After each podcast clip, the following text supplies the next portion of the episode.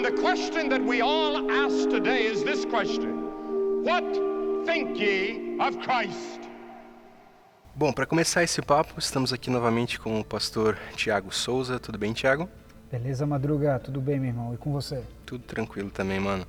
E estamos aí com um convidado, o Gabriel, o nosso diácono aqui na igreja, é, para falar um pouquinho sobre discipulado. Tudo bem, Gabriel? Tudo bem, Madruga? Tiago, boa noite. Cara, seja muito bem-vindo. Obrigado pelo, pelo seu tempo. Estamos aqui no final de aula na terça-feira do nosso estudo bíblico. Uh, para conversar um pouquinho sobre discipulado, cara. Agradeço muito pela, pela tua disponibilidade. Amém. Obrigado a vocês pelo, pelo convite. Enquanto estou no mundo, sou a luz do mundo. Para a gente começar esse papo sobre discipulado, acho que a pergunta principal, né, para nós iniciarmos esse assunto, é o que a Escritura diz acerca do discipulado, né? Como é que nós poderíamos de definir uh, biblicamente o que é o discipulado, Tiago? Amém, Madruga. A primeira coisa que nós precisamos entender é que o, discipulado ele faz parte daquilo que nós entendemos como a grande comissão de Cristo Jesus. As últimas palavras de Cristo Jesus antes de ser assunto aos céus, ela se encontra em Mateus capítulo 28. Portanto, vão e façam discípulos de todas as nações, batizando-as em nome do Pai, do Filho e do Espírito Santo. Mateus capítulo 28, verso 19.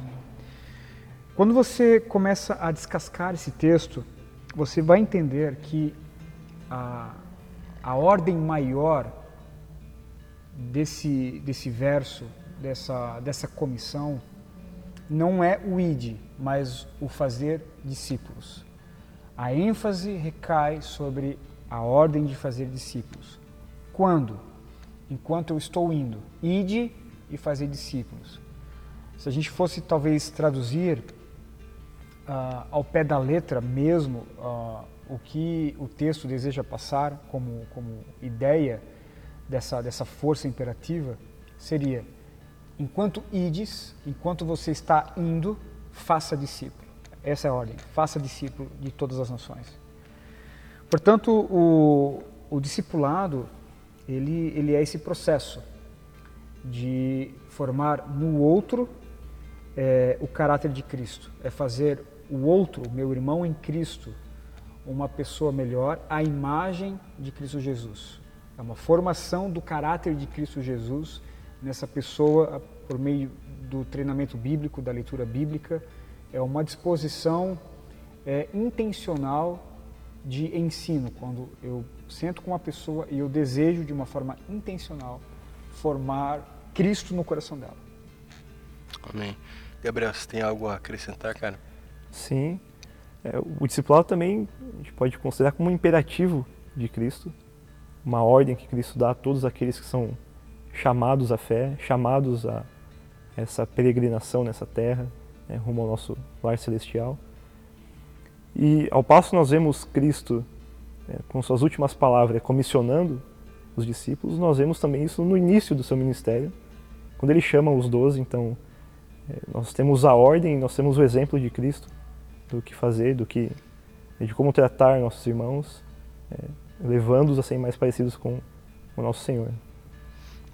É legal esse teu destaque porque o que Jesus vai dizer na grande comissão é ensinando-os a obedecer a tudo que eu lhes ordenei, né? Exato. E tudo que ele ordenou é ao longo da, do, do, da decorrência do seu ministério, de fato, né? Uhum. Ou seja, tudo aquilo que ele ensinou e transmitiu uhum. aos seus discípulos deveria ser replicado, então, para aqueles que estavam sendo acrescentados ao corpo de Cristo, né?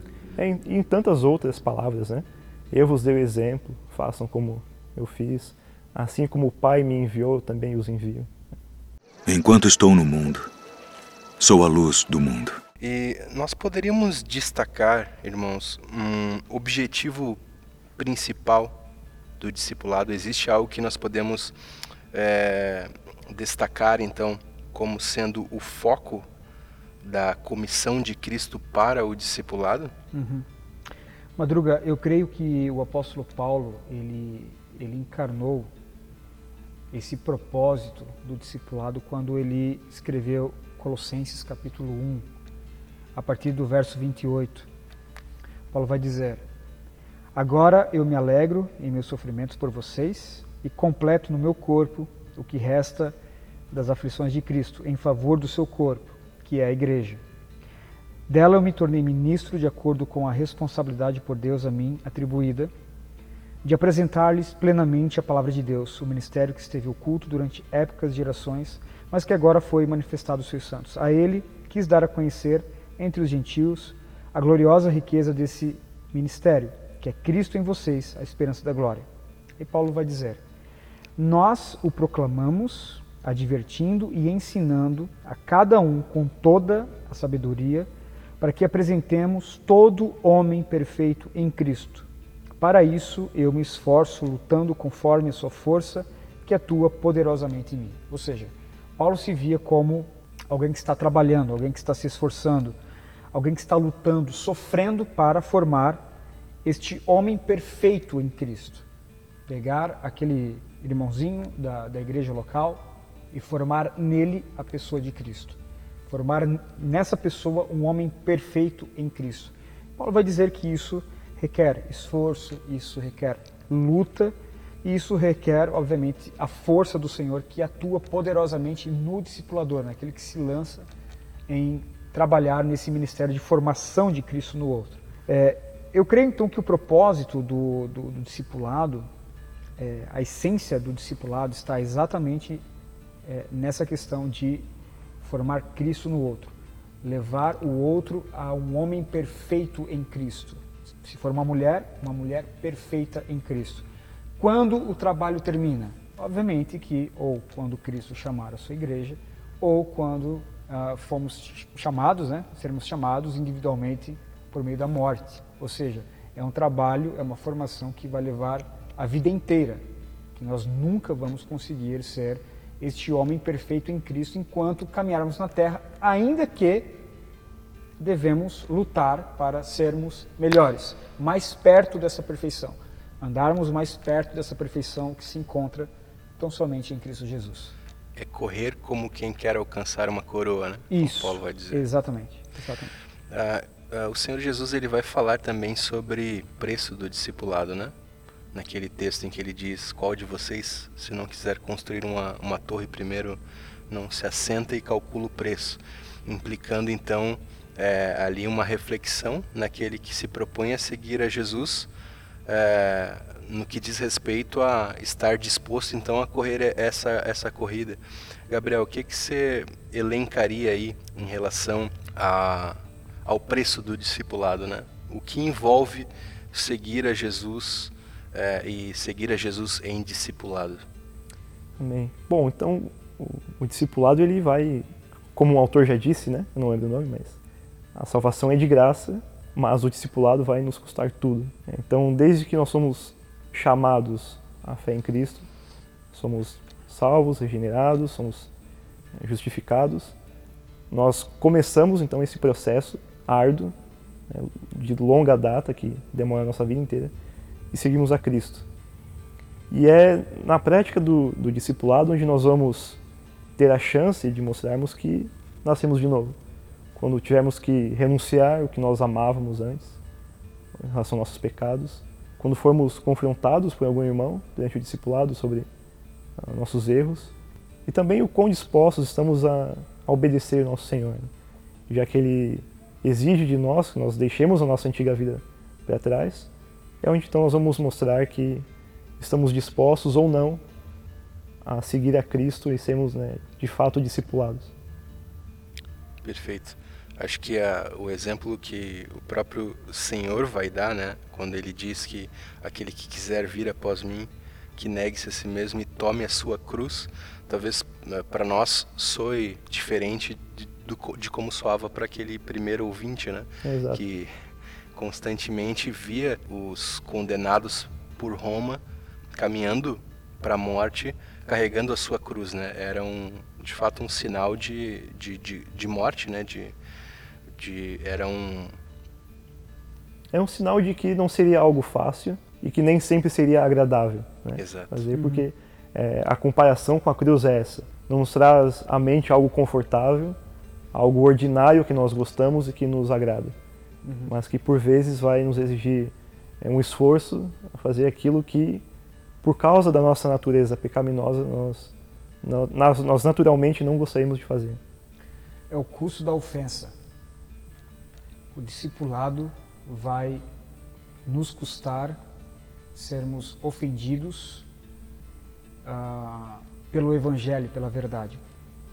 É, eu digo o seguinte: o discipulado ele joga tinta no homem invisível. Nós desejamos ser este homem invisível. Nós temos medo, nós temos vergonha de mostrar às pessoas quem realmente somos. Somente o Senhor sabe quem realmente nós somos. Depois do Senhor, somente nós sabemos quem nós somos. Ah, eu sou casado há 12 anos, vou completar 13 anos de casado esse ano. A minha esposa, ela não me conhece como eu me conheço. Ela não sabe todas as minhas falhas, todos os meus pecados. Por quê? Há uma determinada área da minha vida que eu, eu quero ser invisível.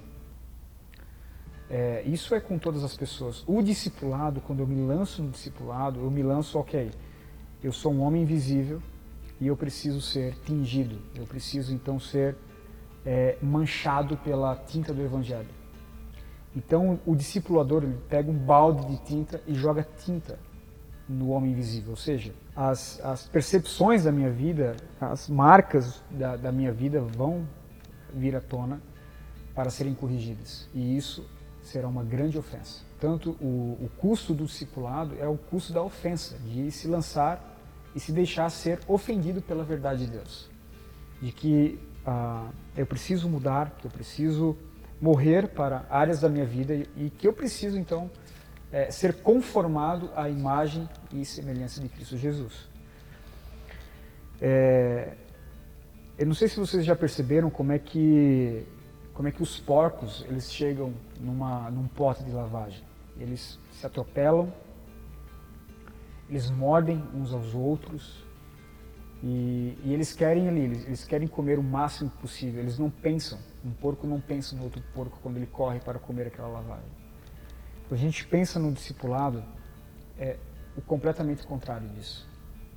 Nós pensamos no outro, principalmente na pessoa de Cristo Jesus quem é Cristo na minha vida. Segundo, quem é o meu irmão. Sabe, é, eu me lanço para ser discipulado, ajudado por um irmão em Cristo, a fim de que eu possa ajudar outros, ou seja, é um pensamento coletivo, uma ajuda coletiva para essa formação do caráter de Cristo Jesus. Eu ia mencionar aqui, só para complementar o que você disse, o texto de João, no Evangelho de João, capítulo 3, versículo 19, né? Vai lá, vai lá que diz: é, Este é o julgamento.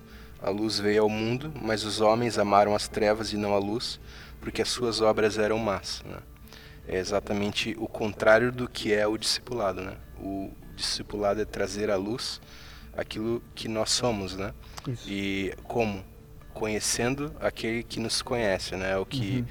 Agostinho vai terminar ali na, na iniciar, aliás, a décima obra dele ali, né, das Confissões, dizendo conhecer-te, ó, conhecedor de mim, né? Uhum. Ou seja, é, a partir do momento que eu sei da minha pecaminosidade, preciso também conhecer aquele que é quem me dá a instrução para uma vida de santidade, né? Uhum. E a partir daí então aprender a obedecer, né? Enquanto estou no mundo, sou a luz do mundo.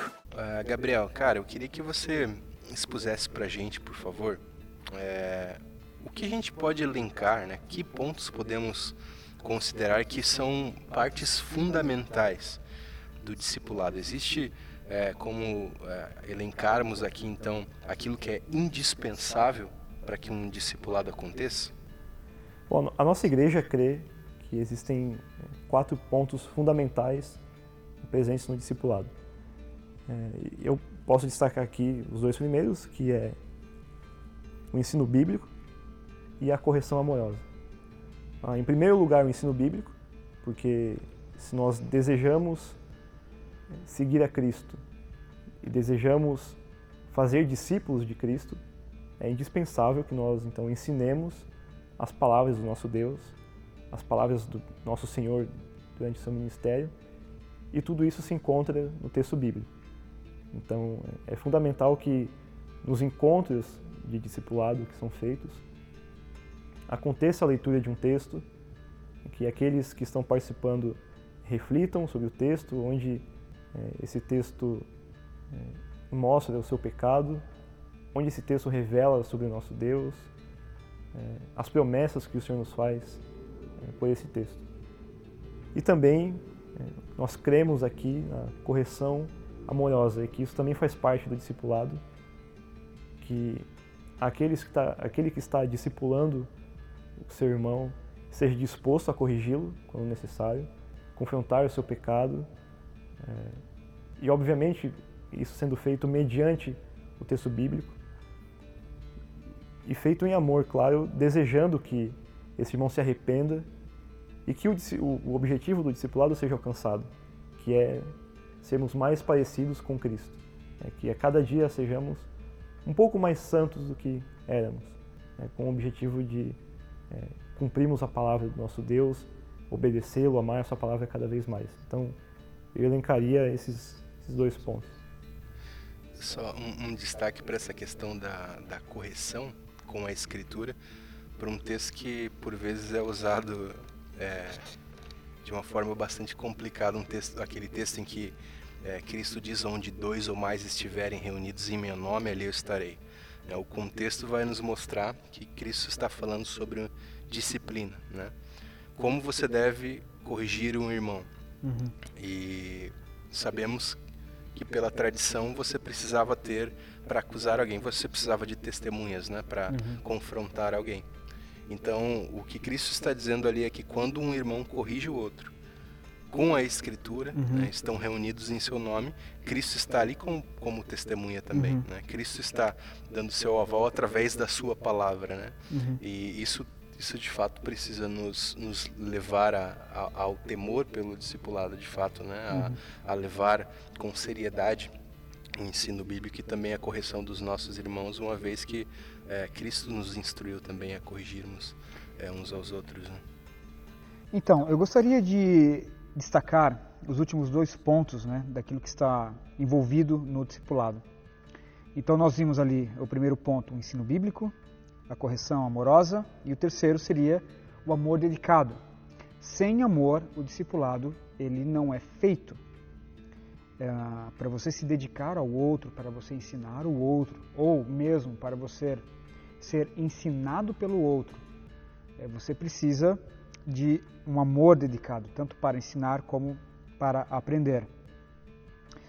Uh, na sua primeira epístola, né, João, o apóstolo João, vai nos dizer no capítulo 3, verso 11: Esta é a mensagem que vocês ouviram desde o princípio, que nos amemos uns aos outros. Ou seja, é uma ordem a gente nos amar né, uns aos outros. Então, o amor ele precisa estar é, presente, esse amor dedicado, um amor em dedicação. O quarto elemento seria o modelo de piedade, ou seja, aquela frase que nós ouvimos, né? faça o que eu falo, mas não faça o que eu faço, é, não se encaixa no discipulado cristão, obviamente, porque nós temos um modelo de piedade a seguir. E aí Paulo também nos exorta é, a, a, a, essa imitação né, do, do discipulador. Ele vai dizer em 1 Coríntios capítulo 11, verso 1, tornem-se meus imitadores como eu sou de Cristo. O escritor de Hebreus vai dizer né, no capítulo 13, verso 7, lembre-se dos seus líderes que lhes falaram a palavra de Deus, observem bem o resultado da vida que tiveram e imitem a sua fé. O que, que nós temos aqui? Modelo de piedade. Todo aquele que se lança para discipular alguém precisa entender que ele é, vai ser imitado, ele vai ser observado, né? Ah, e esse foi o modelo de Cristo Jesus, nós poderíamos resumir. Se você pega nos evangelhos o modelo de discipulado de Cristo Jesus, você vai ver pelo menos três etapas. Primeira, eu faço e vocês observam, né? Jesus e os discípulos. Eu faço e vocês observam. Segunda etapa, nós fazemos juntos. Terceira etapa, vocês fazem e eu observo. o que, que nós temos aqui? Nós temos um modelo de piedade, um modelo de conduta, tendo, obviamente, que Cristo como o modelo maior a ser seguido, obviamente que ah, haja vista que o nosso caráter está sendo moldado à pessoa perfeita de Cristo Jesus. Enquanto estou no mundo, sou a luz do mundo. Bom, aproveitando esse gancho que você levantou aí é, do discipulador como alguém que de fato será imitado, né? E para aquele irmão que é, gostaria, né, gostaria de se dispor a discipular aqui na, na nossa igreja, uh, o que esse irmão ele deve levar em consideração uh, para começar a discipular? Madruga, nós entendemos que ele precisa é, discipular com intencionalidade. Se ele vai discipular alguém, ele precisa entender que esse discipulado ele deve ser intencional, ou seja, não é simplesmente uma conversa numa cafeteria, não é simplesmente uma, uma visita à, à casa dessa pessoa, à casa do, daquela pessoa que ele está discipulando ou na casa do discipulador. Não é simplesmente um momento onde eles vão ali pedir uma pizza e comer. Não, há uma intencionalidade. Nós vamos nos encontrar para ler as Escrituras, para orar os Salmos, nós vamos uh, fazer isso em torno do Evangelho. Obviamente que levando em consideração aqueles elementos, amor dedicado, uh, o ensino bíblico, correção amorosa, o modelo de piedade. Para você exercer esses elementos, o, o discipulado ele precisa ter intencionalidade. Então, este irmão né, da nossa congregação que deseja discipular, ele precisa ter isto em vista, que o discipulado ele acontece de uma forma intencional. Então, outros pontos que a gente pode elencar também é discipular com disposição e tempo. De realmente nos preocuparmos com quem estamos discipulando, é, nos dedicarmos a essa, essa pessoa, demonstrar um amor do evangelho para com ela, de é, saber, saber até às vezes se sacrificar um pouco por ela para ter esse tempo de discipulado. E também discipular com naturalidade, né? não tornar esse encontro é, como algo mecânico uh, ou como algo para cumprir uma agenda por parte, parte da igreja. Também com o objetivo de que vínculos sejam criados e amizades verdadeiras sejam feitas né, nesse processo. Porque nós temos falado aqui do, do custo do discipulado, mas a gente tem que lembrar também das bênçãos que o discipulado traz. E uma delas é fortalecer esse vínculo da família da fé. Né? Tenho certeza que todo mundo que congrega uma igreja é abençoado por ter uma amizade dentro da igreja, uma amizade é, que o Evangelho né, trouxe. Então, agir com naturalidade, com um verdadeiro interesse em ter um, um vínculo com essa pessoa para discipular. Inclusive, é, Gabriel, nós precisamos ponderar algumas declarações do Evangelho. É, quando o Evangelho vai nos exortar, por exemplo, é, de termos ações uns com os outros. Romanos capítulo 12, verso 10, amar uns aos outros com o amor fraternal, né? honrar uns aos outros. 2 Coríntios capítulo 13, verso 11, consolar uns aos outros. Gálatas capítulo 5, verso 13, uh, ah, servir uns aos outros. Efésios 4, 32, uh, seremos bondosos e teremos compaixão uns dos outros. Então, nada disso aqui é feito numa, numa programação.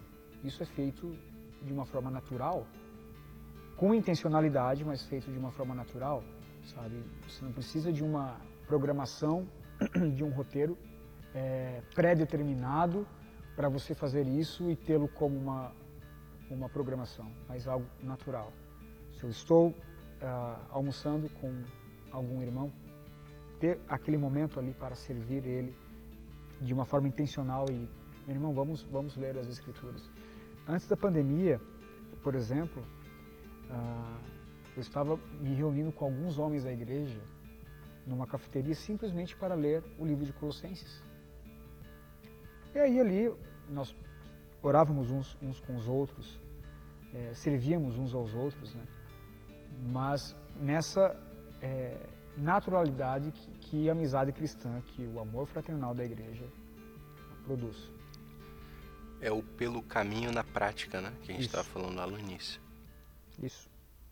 Enquanto estou no mundo, sou a luz do mundo.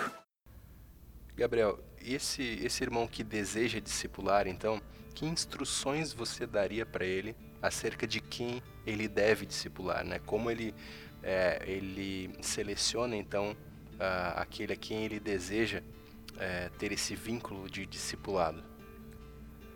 Bom, em primeiro lugar, ele pode discipular alguém que esteja com o coração ensinável. Alguém que realmente seja disposto a ter um momento de discipulado, a aprender nesses momentos e também obedecer o que Cristo nos diz lá em Mateus capítulo 11, verso 29, quando ele diz: "Aprendei de mim, que sou manso e humilde de coração". Então, essa pessoa que vai ser discipulada, ela pode ter os seus defeitos, suas falhas, como todos nós temos. Mas é fundamental que ela tenha o coração ensinável para que seja possível, então, o, o trabalho do discipulado e que seja possível o objetivo ser alcançado, né? que é essa pessoa aprender não de, de quem está discipulando, meramente, mas aprender do Senhor através dessa pessoa que está discipulando ela. E também ela pode discipular os membros da sua família. É, quando tem aquele texto de quando Paulo escreve a Timóteo, em 1 Timóteo capítulo 5, no verso 8, ele diz que quem não cuida dos seus parentes, da sua família, negou a fé e é pior do que o descrente. Então, é, se essa pessoa, por exemplo, é casada e tem filhos, ela já tem a quem discipular, que é a sua esposa, seus filhos, os membros da sua casa. Então, se ela quiser discipular na igreja também, ela, mediante a palavra que Paulo nos diz, ela deve começar pelos membros da sua casa. Ótimo. Você destacaria mais algum ponto, Tiago, sobre essa questão de quem discipular? Sim, eu eu destaco aqui pelo menos dois pontos, Madruga. Seria o princípio do gênero e da idade. Do gênero, homens com homens, mulheres com mulheres.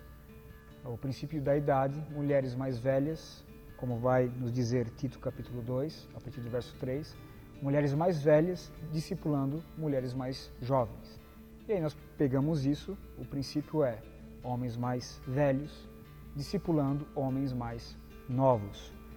É, então, essa, essas, esses princípios aqui, eles, eles são bem importantes, ah, até para nos ah, resguardar, né, guardar o nosso coração, guardar as, os nossos impulsos pecaminosos, para, de alguma forma, não é, ultrapassar né, essa, essa conduta modéstia que o Senhor nos dá é, como homem ou, no caso, é, é, como mulher.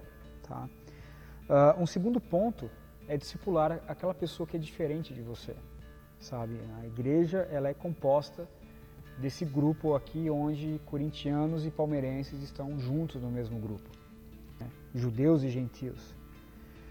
Paulo ele nos fala em Efésios capítulo 2, verso 18, que o muro da divisão, o muro da separação, e aí ele tem a ideia aqui do muro, é, daquela parede do que era uma divisão do átrio dos gentios, né? É, essa parede caiu. Então na igreja você não tem mais essa divisão, átrio dos gentios e esse átrio aqui é o átrio dos judeus. Não, todos é, somos um em Cristo Jesus. Então é, esse princípio eu acho bem interessante de você buscar, é, discipular aquela pessoa que é diferente de você, porque Cristo é glorificado nisso, nessa unidade, né? Nessa unidade. Até isso faz parte do, do discipular com o amor? De dedicar amor a uma pessoa, Isso. sabendo que o nosso Deus, o totalmente outro, nos amou.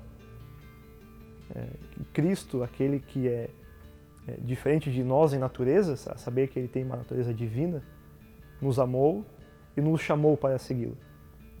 Da mesma forma, nós devemos é ter esse mesmo amor, essa mesma paciência e benignidade para aqueles que são diferentes de nós nesse processo de discipulado. Gabriel, é, se aproximar também de pessoas é, de um mesmo grupo, de um grupo de interesse, né, de, um, de um grupo de interesse determinado que, que eu aprecio, é algo muito fácil. É algo muito fácil. Eu não preciso de um amor dedicado, né? uma vez que eu quero é, fazer um discipulado, quero crescer em Cristo Jesus nesse grupo a qual eu me identifico. Contudo, o Evangelho ele nos chama a quebrar essas, essas barreiras e, e nos aproximar de pessoas diferentes de nós. E o Evangelho ele é glorificado nisso. Cristo é glorificado nisso. Enquanto estou no mundo, sou a luz do mundo.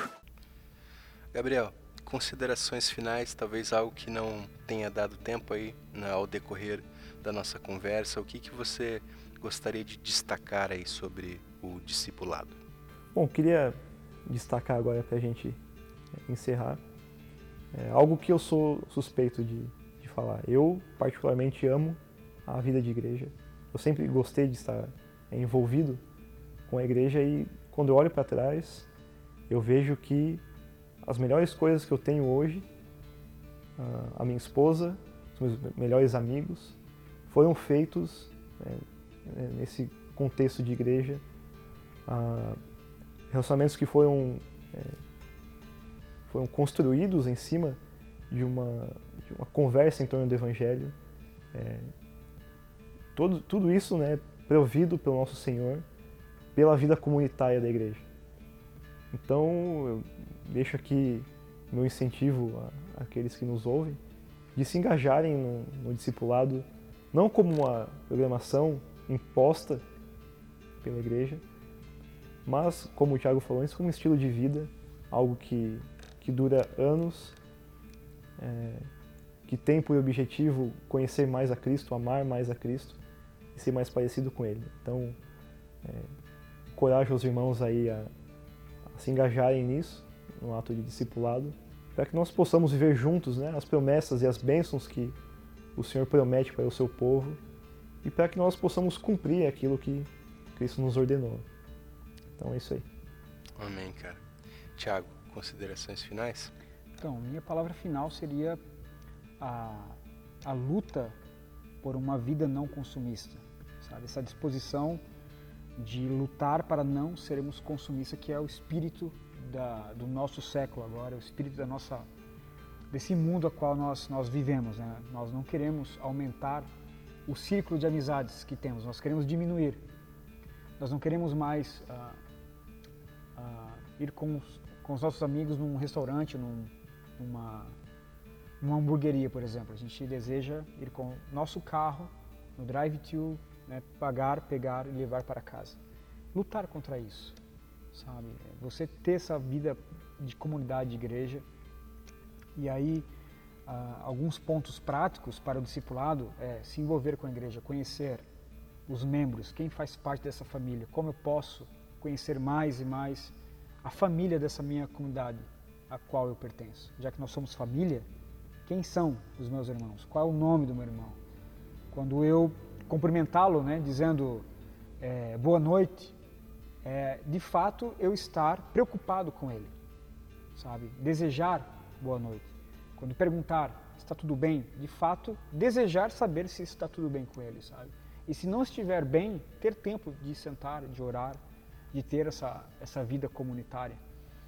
E aí você vai ter alguns é, passos bem, bem práticos. Chegar antes né, da, das nossas reuniões, é, ir embora um pouco depois, né, não sair correndo depois a, no final do culto, mas gastar um tempo nessas rodas de, de, de, conversa, conversar aqui, sentar com uma pessoa ali, orar para uma pessoa acolá. Então, é, isso, isso é bem, bem prático. Né? E não perder de vista essa intencionalidade e sempre tomar a iniciativa. Se alguém não chegou até mim, ok, isso não é, desfaz a ordem que Jesus me deu. Eu preciso tomar a iniciativa. Sabe? De, se alguém não, não, não se aproximou de mim, não perguntou de mim, ok, eu faço parte desse corpo, eu preciso tomar a iniciativa, e eu preciso correr atrás de alguém, e eu preciso então ah, tomar essa iniciativa, essa disposição de ajudar e formar Cristo no outro. Então, basicamente seria, resumidamente, né, falando, seria é, lutar contra essa vida consumista, contra o espírito consumista dos nossos dias. Amém. Para finalizarmos então a bênção pastoral. Amém. Que o amor de Deus, nosso Pai, que a graça do Filho e que a doce consolação do Espírito Santo esteja com todos nós. E toda a igreja diz. Amém. Amém. Amém. Obrigado, Madruga. Obrigado, Gabriel. Amém. Até a próxima.